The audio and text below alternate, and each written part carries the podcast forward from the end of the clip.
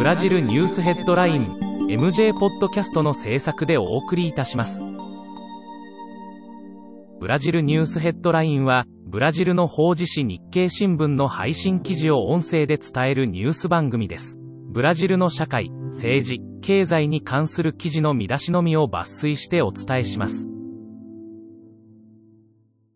5月28日のニュースです。25日、コロナ禍議会調査委員会は、保健省のマイラ・ジョイの関門を行った。クロロキン女隊長の異名を取る同士の証言には、パズエロゼン保健省との食い違いが多く、委員の指摘が相次いだ。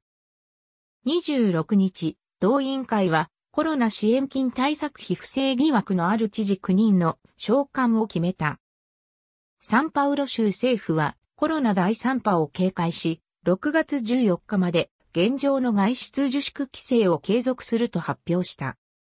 27日、コロナ禍議会調査委員会は、ブタンタン研究所のコーバス所長の関門を行った。同氏は、昨年10月にコロナバッグ1億回分の供給提案を行ったが、ボルソナロ大統領の否定的態度で契約が遅れたと証言した。ブラジルニュースヘッドライン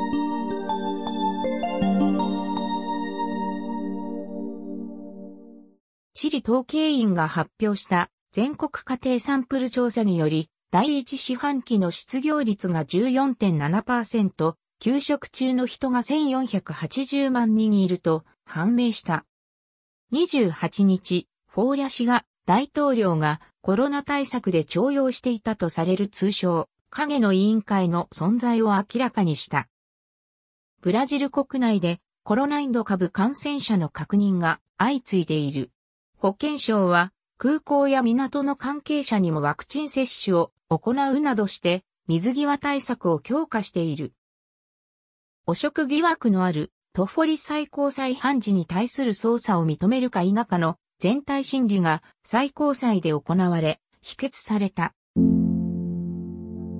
日経新聞サイトでは最新のブラジルニュースを平日毎日配信中。無料のメールマガジン、Twitter、Facebook、Instagram から更新情報をぜひお受け取りください。ブラジルニュースヘッドライン